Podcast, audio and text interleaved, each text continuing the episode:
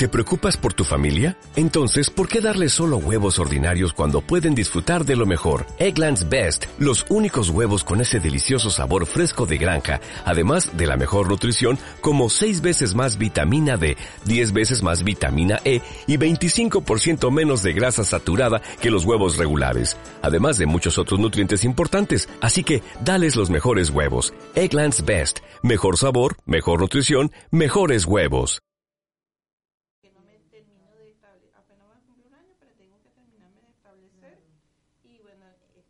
Hey now, take a step outside and seize the day now.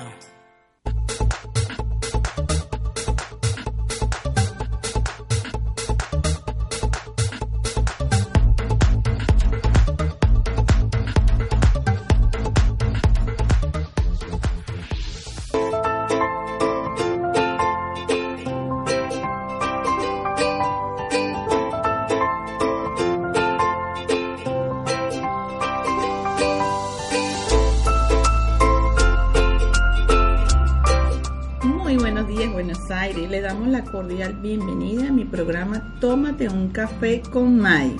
Quienes hablan les saludan, Mayley Guevara, pero todos cariñosamente me llaman May. Estoy acompañada el día de hoy con la profesora Albi Rusti, profesora universitaria por años y además consteladora familiar. Le doy la bienvenida a la profesora. Oh. Bienvenida, feliz Gracias. año después de este inicio. Sí. Y bueno, quería aprovechar este de dar un saludo también cordial a todas las personas que nos sintonizan a través de www.radiocapital.com.ar. Desde ya pueden sintonizarnos a través de Facebook Live en vivo en Instagram, en YouTube y todas las redes sociales. El día de hoy vamos a estar conversando muy, muy interesante tema de cómo negociar con nuestros hijos y mejorar esa relación desde otra mirada distinta entre padres y hijos. Entonces, igual manera, pues aprovecho para pues mandarles también saludos a mi gente maravillosa de Venezuela, a toda la gente que nos sigue a través de Latinoamérica, lo que es Chile, Ecuador, Perú, un saludo. Siempre a una fan que me está siempre pendiente en Perú, Yusmelis Lastras, que es mi compañera de curso, le mando un saludo maravilloso desde acá a lo que es Estados Unidos y España. Entonces, bueno, este día es como de lluvia, como que para tomarse un café, un chocolate caliente y bueno, arrancar con este tema que tiene muchas expectativas, ya que como padres nosotros, o sea, ya cuando nuestros hijos crecen, tenemos la expectativa, bueno, ya van a ser independientes, se van a bañar solo, van a comer solo, cepillarse los dientes, cuando pasan por esa etapa de transición, claro, de los 0 a 3 años como una etapa pues de, de formación, de ese enlace de con los padres, pero que a medida que va creciendo, uno como padre tiene esa expectativa, profesora Albi. Entonces, claro, ¿qué pasa cuando se crea ese conflicto? No es, no es la expectativa esperada de nuestros hijos. Entonces ahí surge el conflicto. Desde la mirada de las constelaciones familiares, ¿cómo podemos de esta manera tener como esa relación, hacer ese enlace con nuestros hijos, porque siempre tenemos como esas expectativas de, bueno, no, mi hija, o sea, de la manera como yo me comporto, en cómo yo modelo, cómo le brindo yo esos valores, ese comportamiento que yo tengo, de alguna manera él lo va a copiar, porque ellos son como unas esponjitas. Ujú, Así es. Bueno, algunos. algunos hijos son como una esponjita. Y, y esa pudiera ser la felicidad de algunos padres también. ¿Qué quiero decir yo con esto? Eso es como el deber ser. Es lo que a uno comúnmente le dicen. Y es posible que ocurra, es posible que haya hijos. Eso, yo recuerdo que una vez una, una estudiante me decía que había unos alumnos, había unos hijos que eran una especie de paraíso. Entonces esos hijos eran como un remanso de paz porque eh, las expectativas de los padres se cumplían en ellos. Y eran esos hijos que no creaban prácticamente ningún tipo de, de ruido, de angustia, de dolor, de sufrimiento. Y a veces ni siquiera mucho aprendizaje, porque son unos hijos que están como bien estructurados, entre comillas. ¿Qué quiere decir? Bueno, ¿qué es lo que tú dices? Que con cada fase de su evolución, ellos van cumpliendo a cabalidad con esa fase, dentro de unas expectativas de unas familias. Porque no todas las familias tienen las mismas expectativas. A veces nos encontramos con familias donde no hay las expectativas que, por ejemplo, pudieron haber ocurrido en tu familia o pudieron haber ocurrido en mi familia.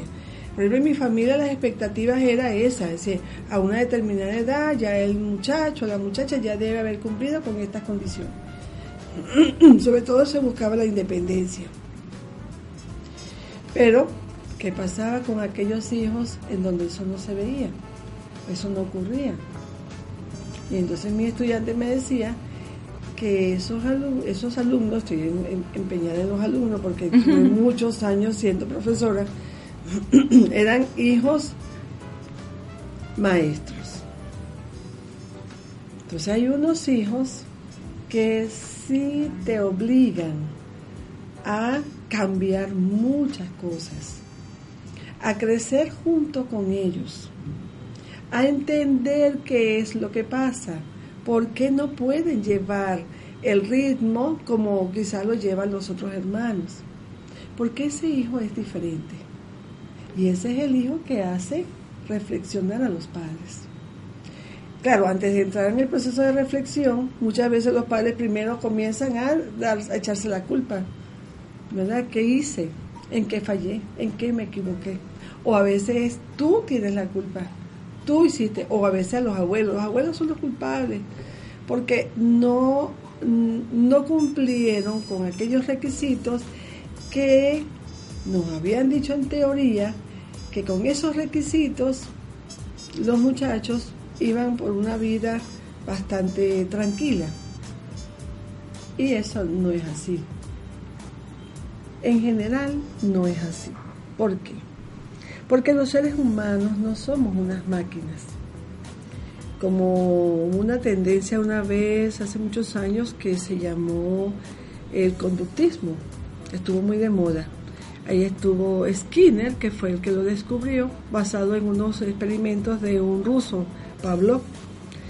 Y se pensó que las conductas humanas eran fáciles de programar a través de reforzamientos eh, las conductas se podían extinguir, las conductas se podían transformar y ese, e, esa tendencia, por eso se llamó conductismo, porque pensaron que todo era eh, una, un estímulo y una respuesta. Y la respuesta era la conducta. Pero con el tiempo nos fuimos dando cuenta de que nosotros no somos un estímulo y una respuesta. ¿Por qué? Por ejemplo, hoy llueve en Buenos Aires. No todos han respondido igual a ese estímulo. Todos no estamos respondiendo igual.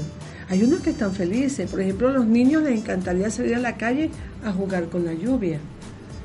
Pero ya nosotros que somos ya más grandes, eh, tenemos una serie de patrones que nos dicen no te mojes con la lluvia, este, se te va a mojar el cabello, se te va a mojar los pies, em, ay, se me atravesó todo, yo quería que las cosas surgieran de esta forma. Bueno, así mismo ocurre con nuestros hijos. Los hijos son seres humanos y ser un ser humano es algo muy diverso. No siempre vamos a responder igual. Por eso es que estos hijos son unos maestros, porque ahí es donde está el papá y la mamá aprendiendo cómo comprender a ese hijo o a esa hija y cómo llevarlo en este camino de la vida, cómo llevarlo de una manera, mmm, vamos a decir así, amorosa y no crear traumas como quizás pasó hace muchos años atrás. Claro, profesores, ¿no? Y que claro, partimos de que hay ciertas cosas que tienen que imponerse, que hay que tener unas normas, desde la obligación, pero de, viendo el otro punto de vista, pues desde la mirada del amor, desde la mirada desde el respeto, desde la mirada de escuchar, de saber escuchar para entenderlo, porque muchas veces estamos allí presentes, pero no estamos. Es así. Sí, porque pasa diariamente y bueno, por ejemplo, yo tengo de las dos edades, tengo una de 14 años y la, la otra tiene 4 años. Son distintas maneras de llevar cada proceso diferente. Por ejemplo, la niña más pequeña, la de 4 años, claro, sabemos que hay un proceso de esa fase de cuando uno nace, el amamantamiento, o ellos a través del, del llanto, pues ellos se expresan, tengo hambre, tengo sed, cambiarme el pañal, Mm. pero a medida que va creciendo, va cambiando el lenguaje Claro. con las primeras palabras, entonces ¿qué pasa? Ahorita, claro, hay momentos en la que, así como el ejemplo de mi hija, puede ser que se reflejen en ustedes también, ya que de repente si yo la corrijo o algo, entonces ella se molesta, pone cara, patalea, entonces, Se claro, expresa. se expresa. Entonces yo le digo, yo siempre le digo a mi hija, mira, esta no es la manera en que vamos a solucionar las cosas, ni gritando, ni haciendo pataleta, ni enojándonos, ni diciendo malas palabras, o siempre, claro, hay momentos que hay que corregir a los hijos, ¿no? Pero sí hay maneras distintas de hacerlo, porque anteriormente cuando tú hablabas o por ejemplo con tu mamá, tu papá, mira que no sé qué más, no, es que yo te voy a dar una paliza, o sea, la- las crianzas han cambiado, ¿no? La lo que es la parte del- de ese sistema de creencia. Entonces, claro, a medida que va con todas estas corrientes, este, tanto filosóficas como psicológicas, que el, bueno, el psicólogo te, te da esas recomendaciones de cómo puedes moldear a tus hijos. ¿Para qué? Para que crezcan de una manera que puedan desenvolverse ante la vida, que puedan ser independientes, no dependientes de nosotros. Entonces, bueno, sí me pareció interesante lo que usted dice en referente a la lluvia, porque así pasa con nuestros hijos, la mirada es totalmente distinta. Ah, bueno, entonces para muchos dirán, ay, no, este día es ma- este es un mal día, ¿cómo es posible que está exacto. lloviendo? No, no, las cosas no me van a salir bien. Entonces, ah, no, así yo no voy a salir a trabajar. O habrá otro que dice, ay, me encanta cuando llueve porque me inspiro en mi trabajo y lo hago con más amor. Fíjate qué pasa con los hijos.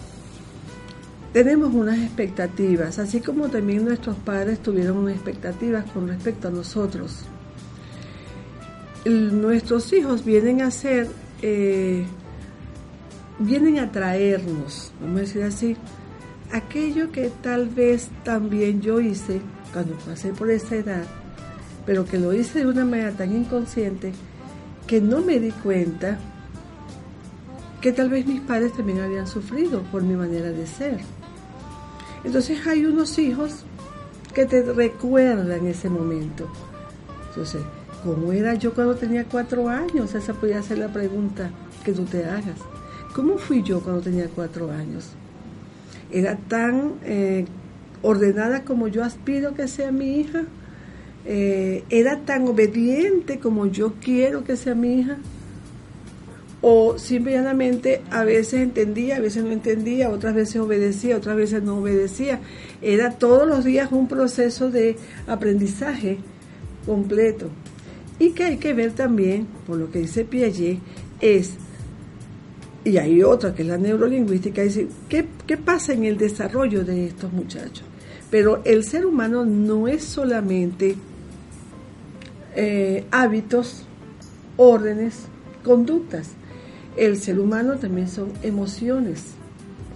Influye la forma como nació, influye la relación con el papá, la relación con la mamá, influye qué está pasando con mamá y papá en la casa, influye si está en otro país, si no está con los abuelos, si está con los abuelos, es decir, eh, es más complejo, no es solamente lo que la mamá en estos momentos desea, sino que ese ser humano está en una búsqueda. Cuando tenemos hasta los siete años, el alma de los hijos es el alma de la madre. Hay una conexión muy grande, sobre todo de emociones. Entonces a veces la madre puede estar, como dices tú, eh, ocupada haciendo mentalmente cómo resolver situaciones. Eso a ella la llena de unas emociones también. Esa niña, ese niño que tiene entre eh, recién nacido y siete años, eh, emocionalmente tiene una conexión con la madre, más que con el padre. Cuando vemos a esta niña que tiene esas, uh, esas pataletas, que no quiere, que está rebelde, la primera pregunta que nos haríamos nosotros es, ¿qué estoy sintiendo yo? Porque el alma de mi hija es mi alma. ¿Qué será lo que me está preocupando? Viste que es distinto a la otra forma que es solamente eh, unidireccional. Ah, claro. O sea, ya no es así como antes. Es decir, este, bueno, mira, yo estudié, me formé con la Escuela de Bianco, Centro de Investigaciones Psiquiátricas, Psicológicas y Sexológicas de Venezuela. Respeto todo lo que aprendí allí, me ayudó muchísimo, en verdad, lo agradezco. Sin embargo, me di cuenta que es un cúmulo de conductas por lograr y que si a los siete años tú no has logrado ese cúmulo de respuestas o de conductas, ¿quién pierde la evaluación? ¿La madre o el padre? Claro. Ahí está la situación. Entonces, me siento juzgada, me siento criticada como madre o me siento juzgado como padre porque mi hija o mi hijo tiene que cumplir con una serie de expectativas hasta esta edad. Sobre todo cuando comienza a ir a la escuela. Porque sentimos cómo comienzan los maestros, eh, la familia, la sociedad a juzgar tu manera de criarlos. Y tú dices, pero si yo estoy haciendo lo mejor, pero no sé qué está pasando aquí. Entonces nos vamos a otras instancias y vemos de qué forma mis angustias, mis preocupaciones, que yo no las expreso, las expresa mi hija, las expresa mi hijo. Claro, exacto, se refleja, se refleja en ello esa, esa, de esa angustia o esa manera de actuar, de expresarse, de repente de rebeldía, de malquerer, de esa pataleta. Claro que yo es algo típico, ¿no? General de los niños cuando están en esas etapas. Pero bueno, es importante desde esa mirada pues hacerse esas preguntas y abrirse un poco más, ¿no? Porque a veces nosotros como padres podemos ser un poco estrictos con ellos, los corregimos. O sea, no significa que los vamos a, vamos a obviar eh, los patrones, los hábitos que en la familia, en cada familia, son fundamentales. Por ejemplo, vamos a suponer, nosotros nos criamos en una familia donde hay que desayunar, hay que almorzar, hay que merendar y hay que cenar. Eso es. Pero de pronto llegamos a una sociedad donde la gente no se desayuna. O las personas cenan muy tarde, a las 11 de la noche. Nosotros quizás venimos de una familia donde la cena es a las 7 de la noche máximo. Entonces, las normas, tal y como las hemos concebido en nuestra familia, tienen que respetarse, pero tienen primero que valorarse. ¿Por qué? Porque la pregunta que nos haríamos es, ¿cómo fui yo en relación a todas estas cantidades de hábitos, normas, disciplinas que hubo en mi casa? Yo las aceptaba, yo estaba de acuerdo, yo las valoraba. O ahora, como me corresponde ser madre, no me queda de otra que aplicarlas. Y como los muchachitos tienen unas, eh, unas intuiciones muy altas, una intuición, una percepción muy alta, ellos captan hasta dónde tú estás en correspondencia con lo que tú aspiras. O hasta dónde solamente lo haces porque te da miedo que ellos no tengan esas normas te da miedo de que ellos no se sepan desenvolver en la vida. Aunque en el fondo tú no estés muy de acuerdo con eso. Ellos lo captan. Porque nosotros los seres humanos no tenemos un solo cerebro, que es un cerebro analítico, lógico. Nosotros tenemos, imagínate, tenemos cuatro cerebros y tenemos aproximadamente unas 20 tipos de inteligencia o más. Y lo tenemos desde que nacemos o antes de nacer, ya en el vientre de nuestra madre. Entonces, los niños de hoy en día que tienen eso más desarrollado, saben cuando la mamá está estableciendo una norma porque verdaderamente creen eso o porque tiene miedo de que se le vaya a escapar de las manos la situación. Entonces, ¿de qué se trata aquí? Se trata de que nosotras, las mamás y los padres, comencemos a hacer una introspección, es decir, comencemos a hacer como reflexionar sobre nosotros como humanos, como hijos primero, como hijas, cómo fuimos nosotros como hijas. ¿Cuánto pudimos haber causado dolor a nuestros padres por nuestra manera de ser? Pero nunca nos decían nada, o sí nos decían. Entonces, y la introspección de, y yo como madre, ¿me considero un ser valioso? ¿Yo me valoro como madre? ¿O yo siempre estoy cuestionándome como madre? Porque cuando hago el mensaje, haz esto, y el hijo se me revierte, se me devuelve, es porque quizás cuando yo envío el mensaje, yo de una vez ya estoy enviándole la duda sobre lo que estoy diciendo. Por eso es que cambiamos constantemente y a veces los hijos nos dicen, pero ven acá, esto, esta mañana dijiste esto y ahora esta tarde cambiaste la manera de hablar. Anoche me dijiste, ya sabes, más nunca, ajá, y hoy me dejaste, ¿qué pasó? Claro, es una contradicción total, pero fíjate que es interesante lo que está diciendo, profe, este, porque por allí podemos sacar muchas este, técnicas o herramientas para poder manejar a nuestros hijos. Y una, pues, esa de establecer, de hacernos las preguntas correspondientes. Y reflexionar. exacto, que estamos haciendo correctamente o no. Y también de que hay unas normas que no podemos negociar.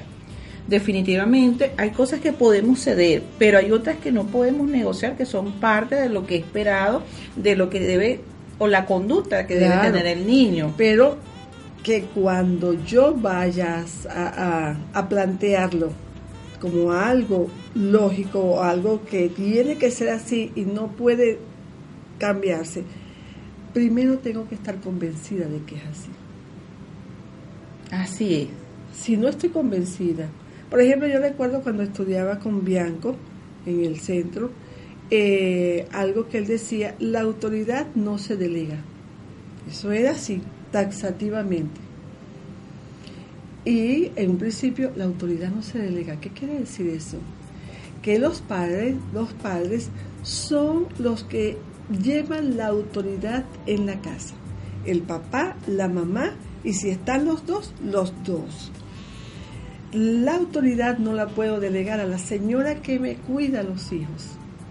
La autoridad no se la puedo delegar a, a mi mamá, a mi papá, a los abuelos porque la autoridad, decía Bianco, cuando nosotros nos convertimos en padres, nos dan ese contrato.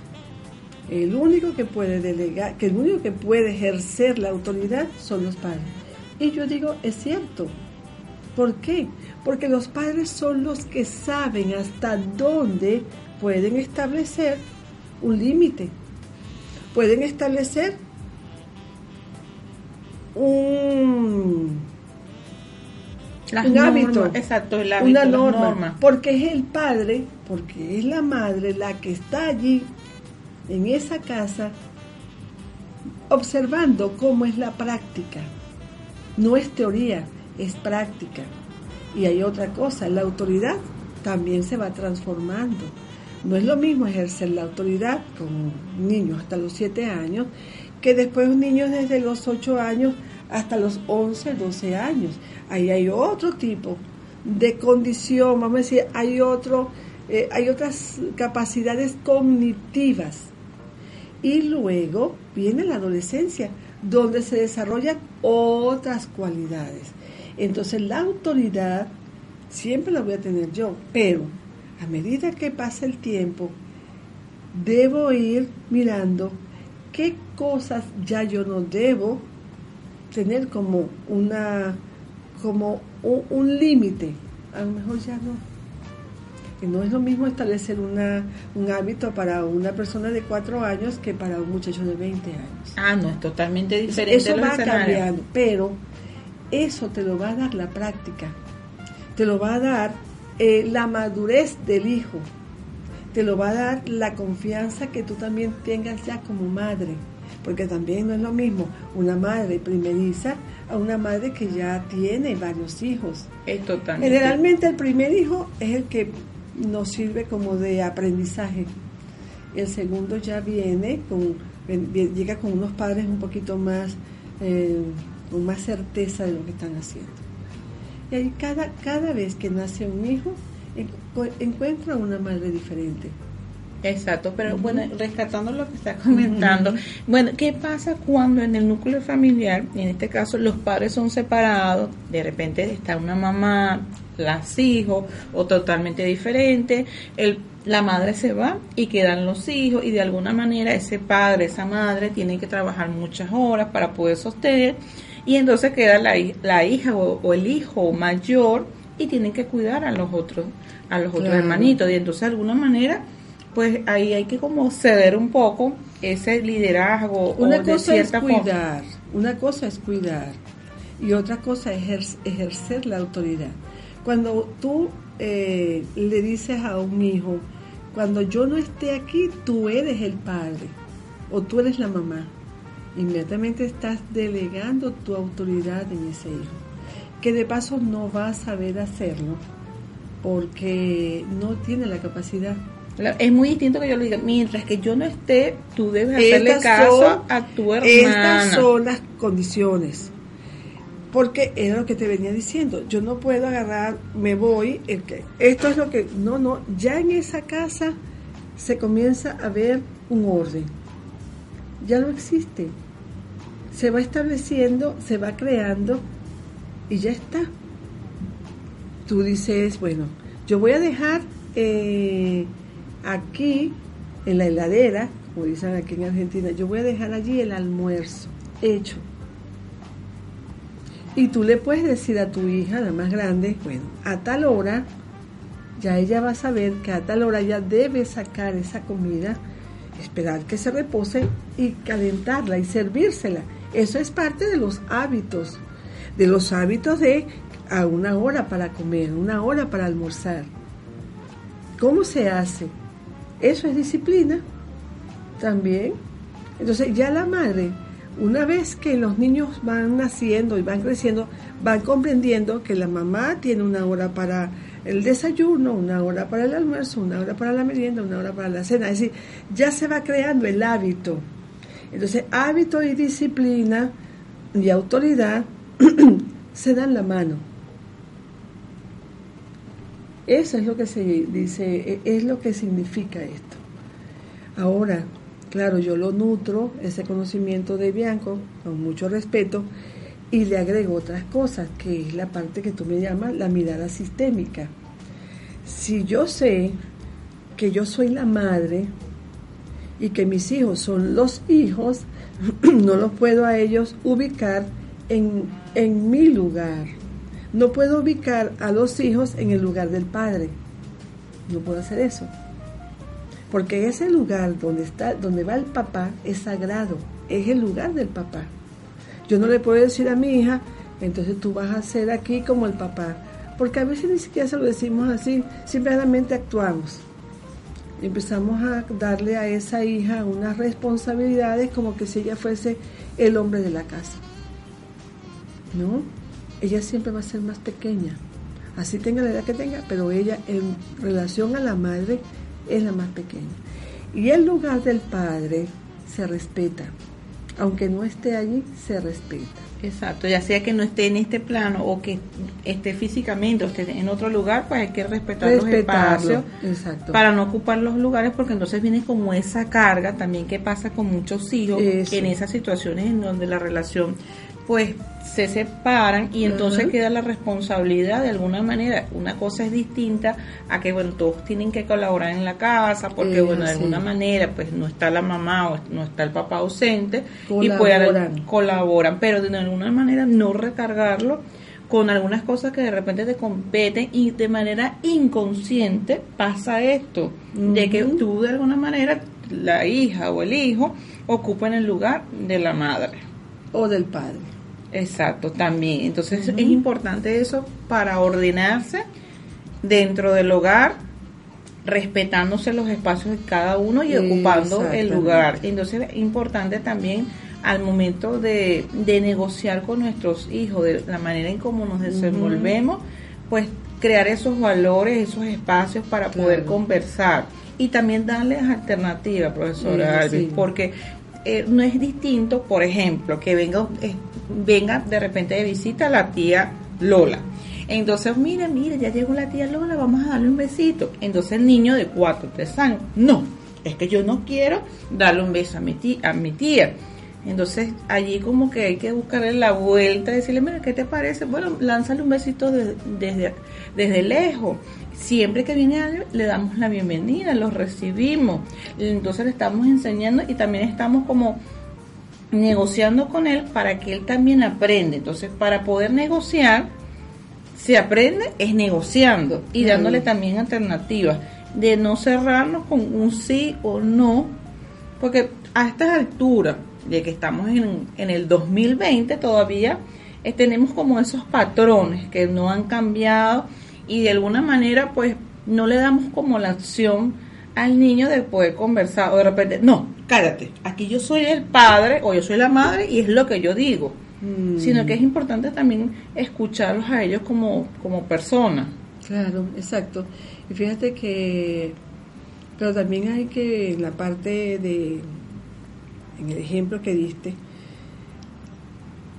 respetar también un poco esa, eh, eso de, del, del niño, de la niña, de no expresarse con besos. Eso es lo que hablábamos hace rato. Hay, hay niños que tú vas a visitar y bueno, te besan, te abrazan. Bueno, sí. pero hay, hay otros niños, hay otros hijos que no son así.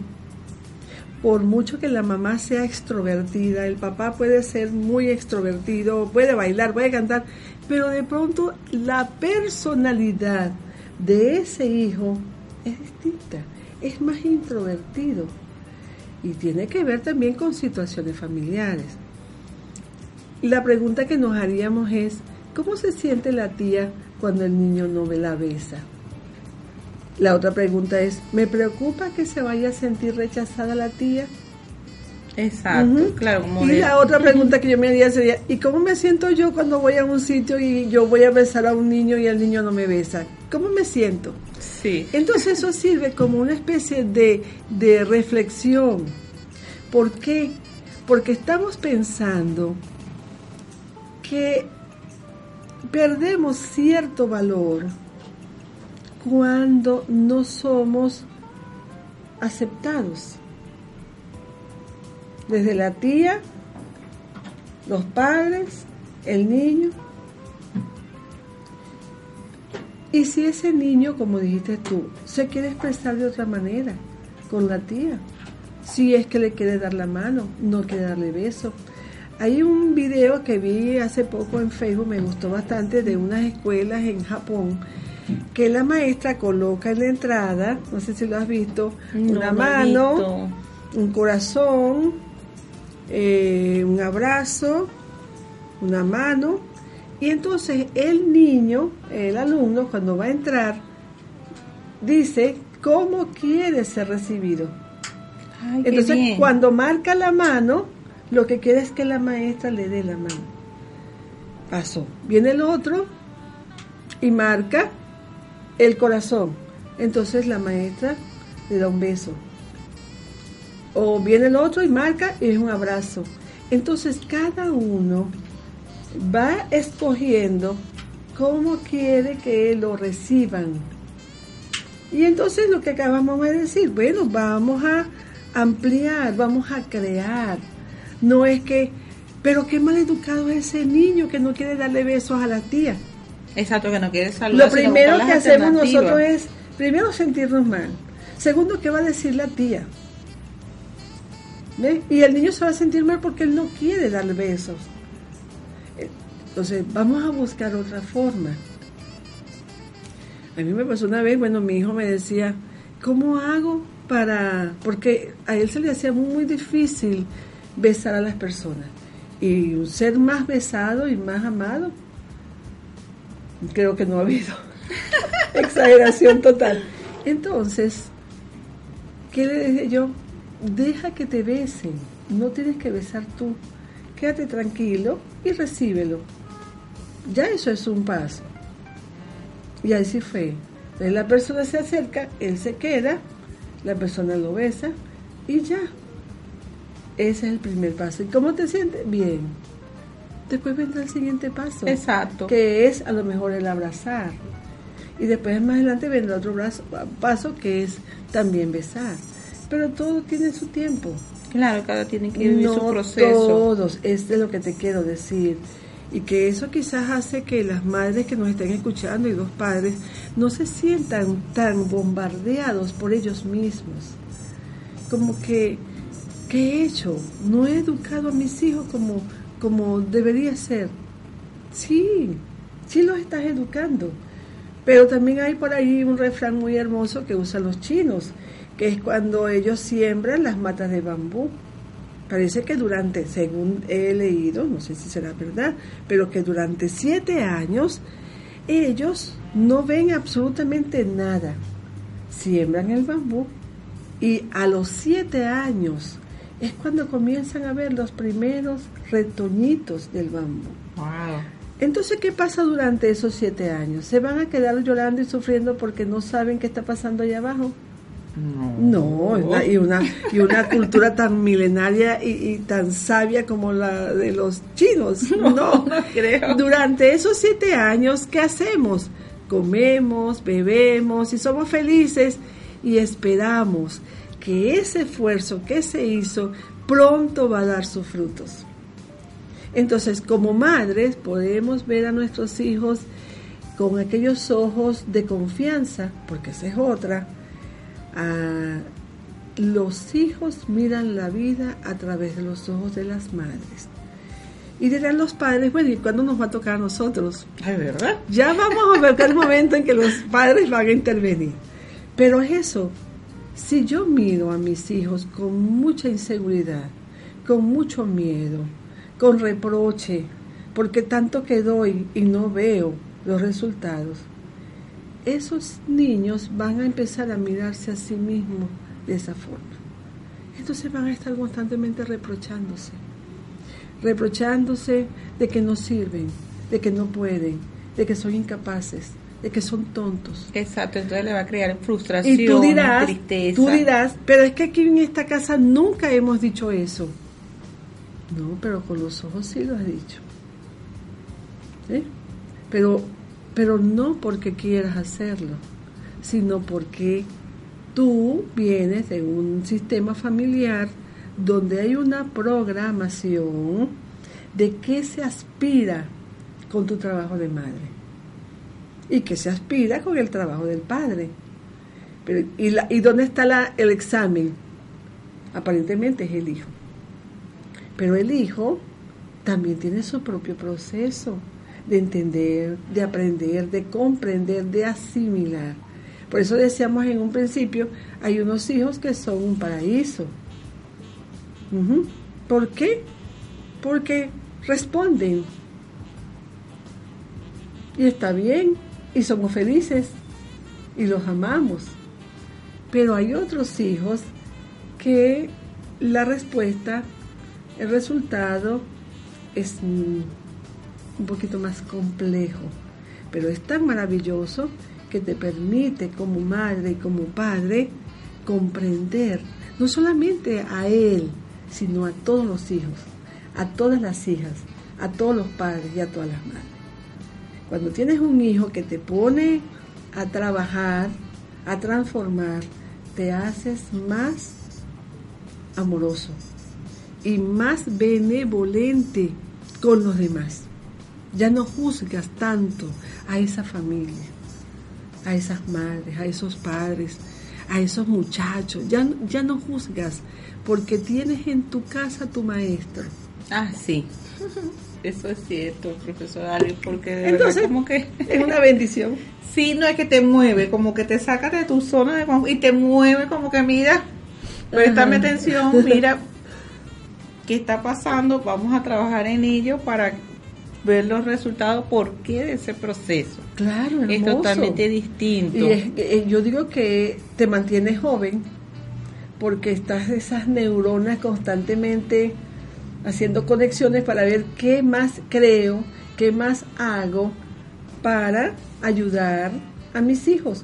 Y todos se van a beneficiar porque está ese que aparentemente está muy bien, también lo vamos a ayudar a integrarse con ese hermano que tiene una forma diferente de ser. No compararlos, jamás. Y ver de pronto este, este hermano que tiene ese proceso distinto, cómo puede ayudar también al otro. Exacto. Porque el otro generalmente, cuando esos hijos son tan exitosos, tienen lo que llaman muy baja tolerancia a la frustración. Porque prácticamente no, tienen, no se frustran, porque todo para ellos surge y sale y aprenden todo. Pero el momento en que hay algo en que no lo pueden aprender, se frustran muchísimo. y entonces hay que saberlo manejar, aprender esas Eh, herramientas porque eso entonces va a está el ser- otro hermano y la otra hermana que lo va a ayudar a tolerar. O sea, tolerar la frustración, ¿qué significa? A- aprender a esperar. Que todo tiene un tiempo también, que todo tiene su momento. Eso es lo que llaman la tolerancia a la frustración. No, que eso es muy importante porque claro, a veces pasa que de repente uno ve eh, en la calle una mamá con el niño, mamá yo quiero un helado, mamá no, en este momento no puedo, pero puede ser después. Entonces a veces el niño no, no lo comprende en ese momento, claro. hace las pataletas, eh, se- bueno, veo que algunos se hasta, bueno, se está en el piso. Uy, eso Uy. lo vi yo muchísimo en mi Sí, casa sí, y con mi exacto. hijo. Entonces- pero pero fíjate lo- hay algo que, que yo fui aprendiendo. Primero, a veces se lanzaba en el medio ahí de la acera. Se tiraba ahí. Pasaba mucha gente, pasaba. ¿Qué pasó? ¿Qué tiene? ¿Qué- ¿Cuál es el problema? Y todo que nada, ahí está aprendiendo. Nada más está aprendiendo. Exacto. Entonces tú te mantienes porque ahí es donde tú dices, ajá, ¿cómo hago yo para saber que estas normas, esta disciplina, estos hábitos eh, se están instalando? Ahí está, cuando tú le dices en la calle, no en la casa, sino en la calle, no, en estos momentos, no, no hay helado. Ajá, ¿cómo reaccionó? Se tiró al piso y ahí empezó a gritar. Ok, esta es la prueba de mantenerme en que es no, no salir corriendo a comprar el helado, porque entonces toda esa estructura se me viene abajo. Sí, entonces se contradice Este, totalmente. Entonces yo me mantengo segura, lo que todo el mundo comente está bien, pero no me va a hacer cambiar. No voy a pelear, no voy a pegar, porque en mi casa nosotros llegamos a un acuerdo de que no lo íbamos a hacer. Se hizo en otras generaciones, pero tal vez en esta oportunidad hay tantos mecanismos de control que no se puede hacer y no se debe hacer. Entonces, y hay muchas experiencias negativas en relación al maltrato físico y al mal- maltrato verbal. Entonces, ¿qué hago yo en estos momentos para mm, que no aparezca aquella historia de maltrato ante eso que yo estoy mirando ahí?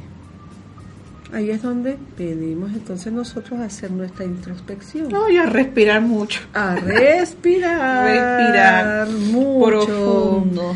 Y vamos a decir, reconozco que yo pude haber hecho lo mismo cuando estaba pequeña, mentalmente. Es posible, ¿por qué no? Nosotros no fuimos perfectos desde que- no, claro que Nosotros no. fuimos aprendiendo, fuimos perfectos en muchas cosas, pero en ese aprendizaje fuimos, fuimos entendiendo. Respiramos y decimos, bendigo a todas las madres y a todos los padres que han pasado por esta misma situación.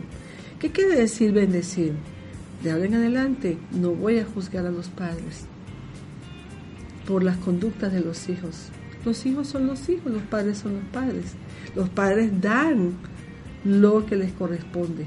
Los hijos reciben lo que les corresponde y lo procesan.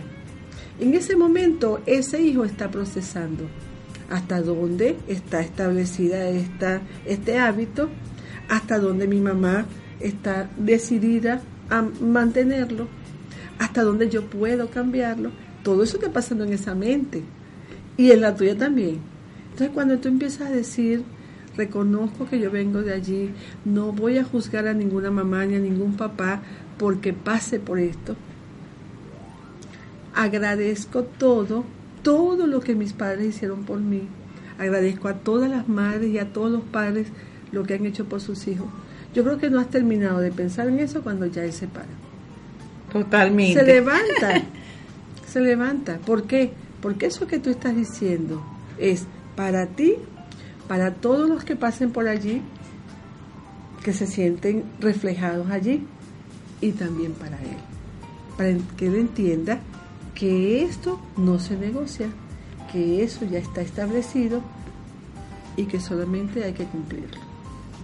Listo. Claro, profesora, es que hay unos límites que hay que establecer y mantenerse Eso. firme en la palabra, en las decisiones, porque muchas veces pasa que como padres nosotros pues de alguna manera somos flexibles y como dice de repente, bueno, esta mañana no, es que tú no vas a salir, o de repente, mira, si tú no pasas matemáticas, tú no vas a ir a la fiesta de los 15 Eh, años, por ejemplo. Exacto, exacto. Está muy bien, pero ya dijimos, eso tiene que ir acompañado de una convicción de que eso es así. Porque si yo todavía tengo aquel dolor de que no pude ir a una fiesta porque no pasé matemática, lo voy a decir, pero el dolor está ahí presente.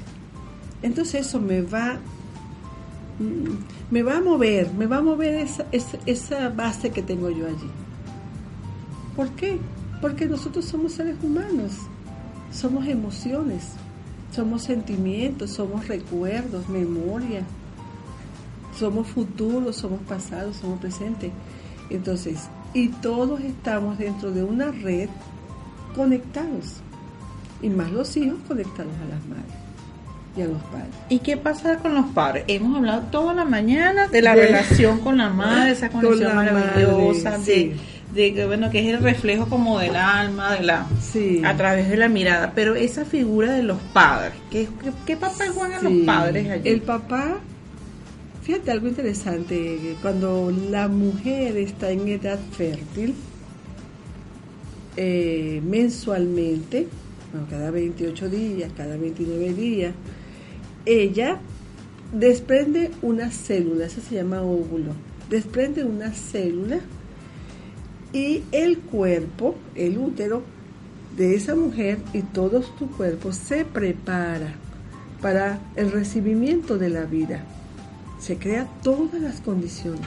Por eso, cuando a la mujer le va a venir su menstruación, hay una gran cantidad de cambios en su cuerpo, porque se prepara.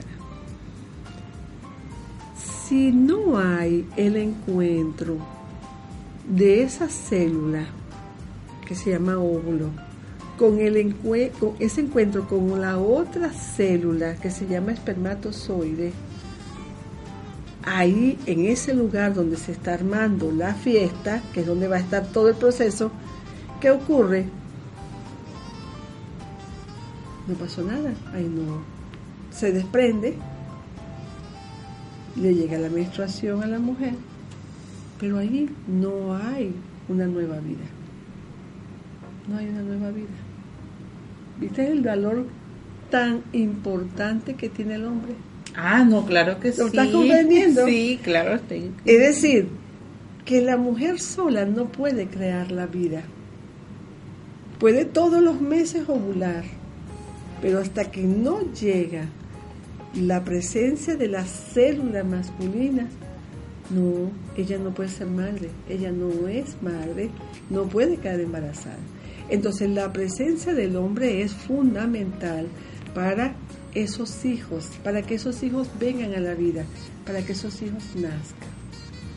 Entonces, cuando hay un encuentro sexual que entra la célula masculina y se unen las dos, ya comienza la vida en el útero de la mujer. Entonces es sagrada la presencia del hombre. El hombre también aporta un 50% de toda la información genética y la mujer aporta el otro 50%. Se unen los dos. ¿Mm? Sin embargo, en ese tiempo en que ese ser se está formando en el vientre de la madre, está más expuesto a ella, a sus emociones, a su historia, a sus pensamientos, a su disposición también para esa vida. Entonces en ese momento hay más carga por parte de la madre, emocional, también alimentaria, vamos a decir así, cómo la mujer se alimenta, cómo se cuida. En ese proceso Claro, y que el hombre también va como acompañándola. Va acompañando, si no está, si está, si no está, todo eso va a influir.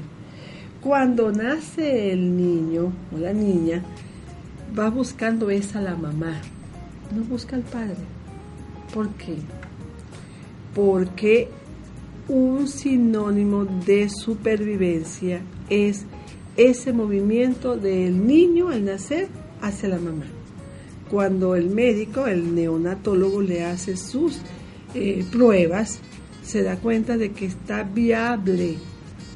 porque al colocar el, pezón de la madre, el niño se mueve hasta allí.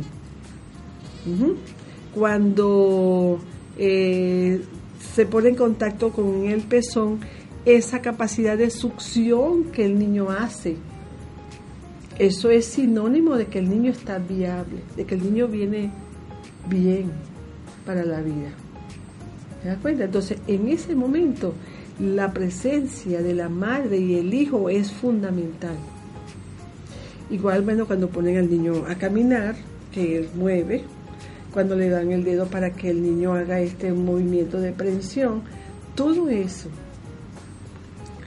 El niño o la niña comienza a ver a su madre con esos ojos de amor y de dulzura. Nunca he visto a un niño recién nacido mirando mal a la mamá como a los ojos. No. Ah, Siempre es un agradecimiento, una ternura, una paz que siente cuando está en el regazo de la madre, cuando huele a la madre.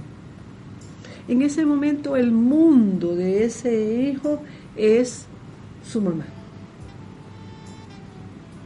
¿Qué hace el padre mientras tanto? lo que tú dices, si tiene la posibilidad de estar allí, acompañar y mirar ese proceso.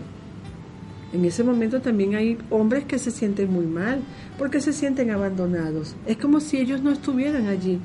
En ese momento es como cuando dos seres están enamorados. Dos personas se enamoran y el resto del contexto desaparece. No existe. No existe. No, es que es una conexión tan poderosa, amorosa. Una simbiosis muy, muy fuerte. ¿Qué hace el padre en esa, para que esa simbiosis... Eh, para hacer esa conexión, ¿qué hace? la conexión. El padre, con su presencia, va a hacer que esa simbiosis no sea tan tan profunda. Es como si el padre ayudara a crear un pequeño equilibrio en eso tan grande que hay entre la madre y el hijo. Eh, eh, viene a ser como una especie de equilibrio allí, cuando la madre entrega al padre el, niño o la niña para que la tenga, para que la ayude, para que lo cargue. En ese momento el padre está haciendo ese proceso de separar un poco ese amor tan profundo y tan ciego que se da entre la madre y el hijo, que ha sido eh, objeto de mucho estudio. Ah, no, claro, por años. Por años de estudio de qué pasó allí, el complejo de Edipo y todo esto, el complejo de Electra, toda esa cantidad de, de explicaciones. Pero fíjate qué pasa, cuando el padre comienza a intervenir allí, va logrando el equilibrio ¿Por qué? Porque a medida que vamos creciendo, es tan grande, si no está la presencia del Padre, la compenetración entre la madre y el hijo o la hija, que llega un momento en que pueden empezar a herirse. Es muy profunda. ¿A herirse en qué sentido? Es como que si el hijo sintiera que su madre le pertenece.